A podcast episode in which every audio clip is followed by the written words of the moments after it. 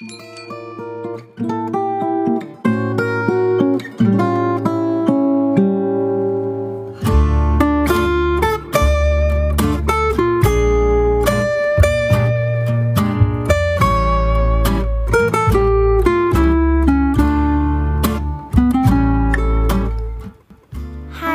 欢迎来到金享陪伴你，我是店长 Claire，好久不见。希望我们今天能在这短短的十五分钟聊得愉快。现在倒一杯你喜欢的饮料，找一个位子坐下来休息吧。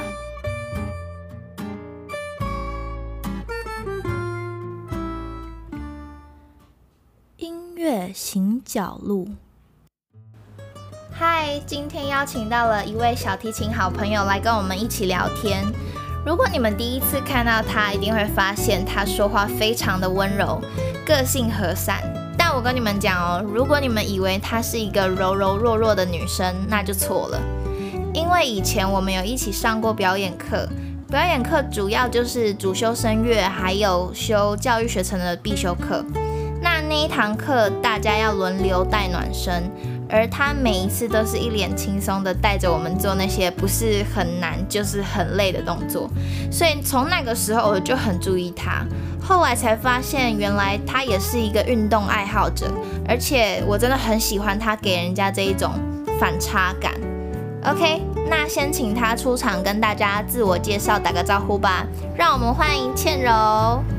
Hello，大家好，我是倩柔，很开心可以在这里和大家聊天。一直都没有机会好好跟倩柔聊一聊。前一阵子听你说你在，呃，你现在主要是在苗栗跟台北教课是吗？是两间学校还是个别课？嗯，我是，我平时是在苗栗教个别课，然后一个星期其中一天会到学校。去上课哦，那这算是你疫情后遇到的第一个开学，有没有遇到什么呃面临到什么样的困难，或者是遇到什么样特别的事情可以跟我们分享的？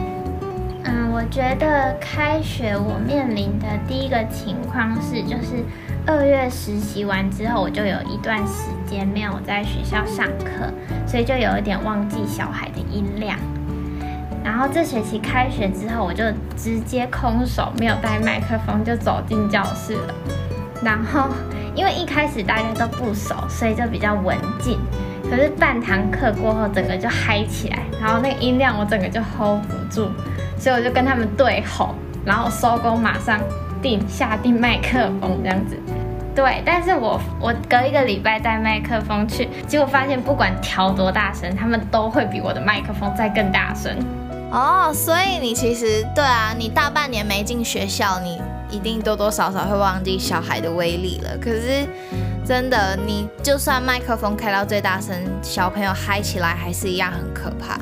而且你看你的声音这么细，你的声音要压住一群小孩子，真的是很辛苦。那对了，像前一阵子疫情几乎不能出门的时候，你都在忙什么？嗯，我就是。在家运动，因为我觉得疫情结束后，我要用比较好的状态出门。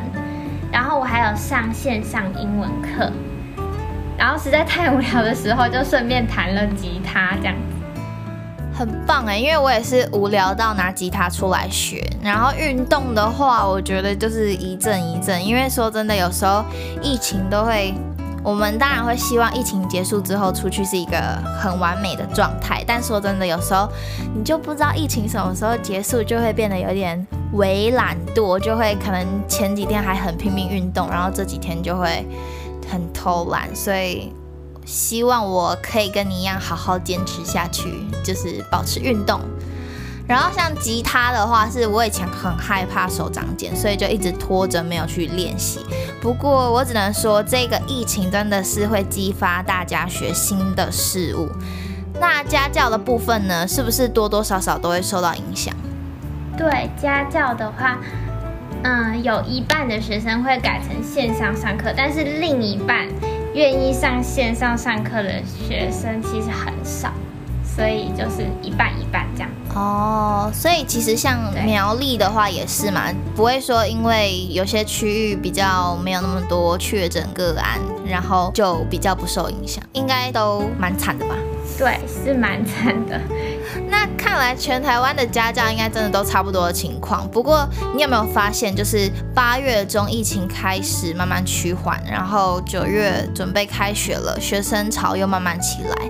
那还有，你是否有在开学前做一些什么比较特别或是不同以往的准备吗？嗯，有，就是关于那个疫情趋缓的部分，有一些家长还是比较谨慎，就是他会说，老师如果没有打疫苗，他就要继续线上上课，要不然就他就不要上课这样子。真的，我这边也是。对，然后第二个部分准备的部分，我是没有什么特别准备，我就是有点期待，然后顺其自然，然后防疫措施做好，就这样子而已。哦，所以其实这一波疫情并没有改变到你本来的 tempo 就对了，就是该做好什么事情，就是还是做好这样子。对，了解，对啊，我们只能顺应这波疫情，然后做好自己该做的防范措施。然后，那旧的学生呢，有没有什么变化？新的学生有没有什么有趣的事情可以分享？或是毕业后你工作上的心情又是怎么样的呢？嗯，我觉得我很喜欢我的工作，然后在教学过程也是会从小孩身上学到东西。虽然他们很小，可是我觉得他们蛮有趣的，然后他们常常会讲出一些很无厘头的事情。话，或者是他们做一些很无厘头的行为，比如说，像是之前的时候有一个小朋友，我就跟他说：“你弹琴弹这么小声，你这样子是在弹给小蚂蚁听的吗？”然后我说：“你要弹得很大声才可以。”然后他就说：“哦，对，我要让那个蚂蚁耳聋。”这样子，我就 我就觉得很好笑。小朋友说话真的就很可爱。对，要不然就是下有一次下雨天的时候，然后有一个小朋友他刚好穿拖鞋啊，穿拖鞋就很方便穿脱嘛，他就把鞋子脱掉，那把脚举起来，然后用手拿着他的脚，然后就弹钢琴，跟我说：“你看，我可以用脚弹钢琴。”真的很多小朋友，十个有九个真的都喜欢用脚弹钢琴给老师看，我也是真的不懂。那你教的小朋友，因为我刚刚听你说那个蚂蚁的故事，我觉得就是很可爱。他们年纪应该都蛮小。你是只有教几岁的吗？还是说你教的年龄范围蛮广的？我教的年龄范围蛮广的。我一开始都是一开始都是小小朋友，就是大班那一种最多。大班就是四五岁吗？大班是六岁，五六岁这样子。哦，五六岁。对，中班升大班。然后后来我有教到一个二十五岁的，是学兴趣的吗？还是学兴趣的？哦。然后他就整个我会整个转换那个说话的方式，那个时候是我最困难的一件事情。对你突然多了一个年龄层不太一样的，你是不是会觉得，哎，我怎么是不是不能突然讲叠字啊？然后语气不要那么的温柔？对。就是不能太太像小朋友讲话这样子，然后我也有教国中的，所以幼稚园的他们只能写注音的联络簿，然后国中的是要写国字的，所以我那时候一开始很常写错，一直把 小朋友的写成国字，然后国中生写注音这样。对，那个要切换真的是很需要脑袋足够的清楚，因为像我。我之前也是都是教幼稚园小朋友，然后我最近呢开始有教那种小学三年级、四年级的，然后呢我就还很贴心的，就是把每个上课规则旁边再补了那个注音哦，然后小朋友就说，他就一脸小大人说，老师你为什么要写注音？我们看得懂国字啊，然后我就一脸尴尬。哦，我现在也有教一个三岁，他是连注音他都看不懂，所以我只能画画给他看。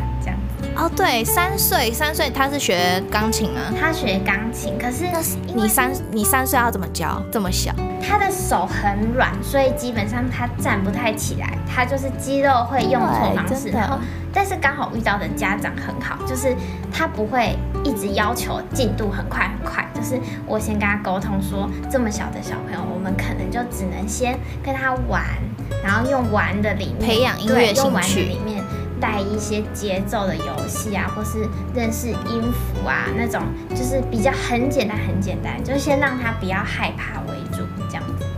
等于是先帮他把音乐的兴趣还有基础先培养跟打好。对对，因为我觉得三岁真的是，如果你今天遇到的家长是那种，就是啊，我小孩不能输在起跑点的那一种哦，我们教起来真的会很累。对对啊，所以还好还好，三岁小朋友的家长是比较 nice 的。对，那所以其实你最主要就是小呃中班大班，然后比较特别就是小小小朋友跟比较大的朋友。那国中生应该是最好教的吧？我觉得是好教，可是很难聊。就是小朋友，你不管讲什么故事，他都会眼睛发亮的看着你，这样子很有吸引力的感觉。但是国中生就是你怎么吸引他，好像一开始都不太会理你这样子。我我觉得国中生就是一个平行时空，就是你不知道他们现在脑袋到底在想什么，就是很难捉摸的一个年龄阶段。所以如果是你，你觉得哪一个年纪的学生对你现在来讲是最好教的？给你选的话，应该是小朋友，就是大班这个阶段，他们有点听得懂老师的话，但他们又不会太叛逆，就是顶撞这样子。对我真的同意。我一开始教小小孩的时候，都觉得好累，因为就是年纪小，你让他做好一整一整节课真的是很难。可是你当你发现你开始教比较大朋友的时候，你就觉得，啊、至少小朋友就是乖乖的上课，然后跟他好好相处，基本上一切就很好控制。可是如果是大朋友的话，哇，那个你要付出的一些精神上方面的一些心思就更多了。常常老师跟学生就是一种教学相长的关系。那像当初你是怎么样的考量，在大学选修完成，就是完成教程，毕业后选择直接出来工作？之后有没有打算回研究所继续进修？嗯，毕业之前就是都一直在准备教检嘛，就每天一直在读书，读到整个觉得不行，我以后绝对不要再读书，只要我考到这个就是检定考，就再也不要读。然后，所以我就想说，那我先考到检定，然后因为要实习完才能拿到教师证，所以我就一口气把它做完的概念，所以我就没有去考研究所。然后我就想说，如果之后需要的时候再去考，这样会比较有动力。哦，嗯，对，所以你原本在大学的时候，你就已经想好说要考教检，然后当老师，是你原本就计划好的吗？对，然后跟家人讨论，然后就这样做了。了解。对啊，那时候修教程的同学们都拼命念书准备教检，我都有看到。所以听完你这样说，其实我就蛮能理解的。虽然这几年我们从学生的身份转换到了老师的身份，但我觉得我们每天仍然都是透过音乐不断的成长。那在你心里，对你来说，你觉得音乐是什么？可以简单跟我们分享一下吗？我觉得音乐是一个可以帮助我们记住某些回忆的东西，就是一些你平常可能不会想起的事情，可是当你听到某一段音乐的时候，就会自动连接到那一段记忆，然后就会想起那个人事物跟那个感觉，这样。很棒哎，它就是一种媒呃记忆的媒介。那拥有传达音乐能力的你，你对自己的音乐又是有什么样的期望？除了音乐，是不是还有其他的计划跟打算？我目前就是先把音乐老师这个工作做好，然后教好每一个学生。就是专注眼前手边正在做的事情。对，很棒。聊到这里，我不免俗的要问问你，每次有别的新朋友来节目，我一定都会问，就是最近的生活中是否有哪些歌曲是有鼓励到你，或是陪伴到你？你有没有想要推荐给正在参与我们聊天的朋友？然后为什么？再来就是这首歌在讲什么？好，我想要推荐那个《长途夜车》是灭火器的作品，然后就是在曲中的作词人，他是把人的人生比喻成高速公路，然后人就是比喻成赶路的车子。我觉得这首歌很好懂，就是你只要听得懂台语，你就能听得懂它的意思。他写的歌词算蛮直白的这样子。然后大概就是在说人生或是长大的路上，我们会受到许多人事物的影响，然后在竞争的花花世界，我们也会迷失，然后受到这一些洗礼，我们可能会渐渐的明白很多的道理，但是也会离自己的初衷越来越远。我觉得这首歌可以推荐给正在人生路上迷茫的朋友，应该蛮有共鸣的。哇，你对这首歌真的是解释的非常的详细。我觉得就算听不懂台语的人，听完你解说再去听，应该都可以感受到这首歌想传达的那个意境。谢谢倩柔今天来金想陪我们聊天，还推荐了很棒的音乐给我们。最后到了节目的尾声，我都会请来宾送给我们大家一段话作为今天的 ending，不一定要是正向的啦，也可以是劝诫的。好，我想要跟大家说，就是因为疫情啊，许多人的工作和生活，甚至是心情都受到影响。虽然我们都不知道这个疫情什么时候会结束，但是还是祝福大家能慢慢找回生活和工作的方向，一起加油。这也太真相了，但说真的，这是我们现在最需要的，就是稳定好自己，然后慢慢的调试怎么跟疫情共存，然后不要被它影响。嗯，这是真的目前最重要的。好，谢谢倩柔，也祝倩柔跟大家都能够保持愉快，然后身体健康。那期待下下周同一时间一样在金享与你相遇哦，拜拜，拜拜。